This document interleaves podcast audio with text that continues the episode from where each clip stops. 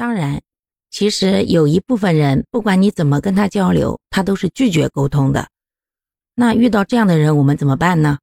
其实呢，我们可以换个角度想想，如果是一个陌生人，他能够给你一些钱花，那么他有的时候讲话难听点，你是不是也能够忍受呢？或者说，如果这个人不存在了，那你是不是再苦再难的日子也要接着过下去呢？其实啊，当我们把自己的感情抽离出来的时候，站在旁观者的角度去看待的话，好多事情也就没有那么难过了。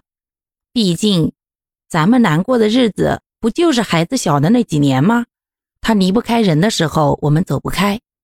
等孩子长大一点，能够上学了，咱不就腾出手来能去赚点钱花花了吗？这几年，咱换个角度想想，就当在修身养性了。到时候呀，看这对方表现，表现好呢，咱接着过；表现不好呀，老娘自己潇洒去喽。好啦，感谢各位的收听，我们今天就分享到这里啦。各位有什么想说的话，或者生活中的困惑，欢迎在评论区与我互动留言，我们可以共同探讨如何换个角度。让生活变得更舒服、更美好哦。